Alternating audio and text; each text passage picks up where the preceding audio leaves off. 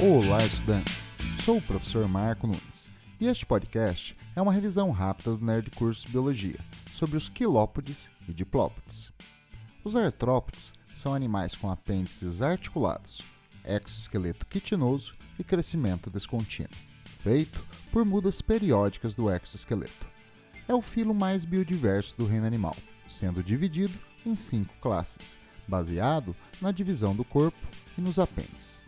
Duas delas são as classes quilópoda e diplópoda. Os quilópodes são representados pelas centopeias e lacraias, uma centopeia venenosa. Nos quilópodes, o corpo é dividido em cabeça e tronco. A cabeça possui duas longas antenas e duas mandíbulas. Nas lacraias, há um par de apêndices inoculadores de veneno chamado forcípulas. O tronco é formado por dezenas de segmentos, cada um com um par de patas articuladas.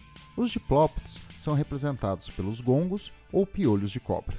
Eles possuem o corpo dividido em cabeça, tórax e abdômen. Na cabeça há um par de antena, então são considerados díceros, e um par de mandíbulas. Os quatro primeiros segmentos depois da cabeça são o tórax. Os demais, o abdômen. São diferenciados pelo número de patas. Os do tórax possuem duas patas por segmento. Os do abdômen, quatro patas por segmento. Os quilópodes e diplópodes não possuem asas, sendo então artrópodos ápteros. Internamente, são muito semelhantes aos insetos. Se quiser, ouça novamente o podcast sobre insetos. Em classificações mais antigas, os quilópodes e diplópodes foram colocados em uma mesma classe, chamada Miriápoda. Bom, é isto aí. Continue firme nas revisões do Nerd Cursos Biologia e bom estudo!